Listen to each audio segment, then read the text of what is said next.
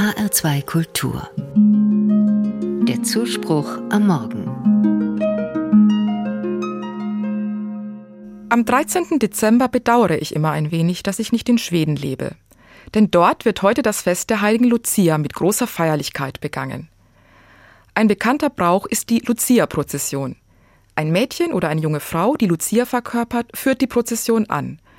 Lucia trägt ein weißes Kleid und einen Kranz von Kerzen oder Lichtern auf dem Kopf.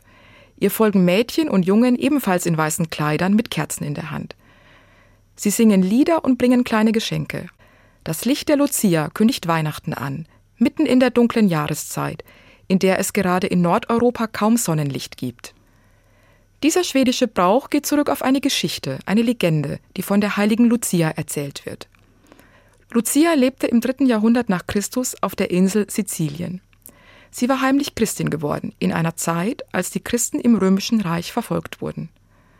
Später ist sie als Märtyrerin gestorben. Die Legende erzählt, sie hat ihren gefangenen Glaubensgeschwistern Brot und andere Lebensmittel ins Gefängnis gebracht. Sie tat das heimlich in der Nacht. Und um den Weg in der Dunkelheit zu finden, brauchte sie Licht. Aber sie wollte auch die Hände frei haben, um ihre Gaben für die Gefangenen tragen zu können.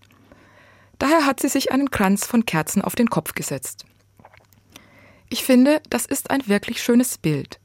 Lucia mit einem Kranz von Lichtern auf dem Kopf und die Hände voller Gaben für die Notleidenden. Und die Botschaft dieses Bildes ist für mich, wer Licht bringt, muss die Hände frei haben, um mit einer Gabe Not zu lindern, um mit einem Geschenk jemanden eine Freude zu machen um einem anderen Menschen eine helfende Hand zu leihen, um tröstend einen Kopf zu streichen. Vielleicht auch, um die Hand auszustrecken, um sich wieder zu versöhnen.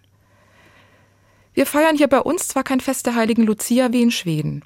Es gibt keine Lucia-Prozessionen und die Mädchen tragen bei uns keine Lichterkronen auf dem Kopf. Aber ich könnte das Fest der heiligen Lucia heute auch dadurch begehen, dass ich jemandem einen Gefallen tue, meine Hilfe anbiete oder einfach nur ein freundliches Wort sage. Auch das bringt Licht in die Welt.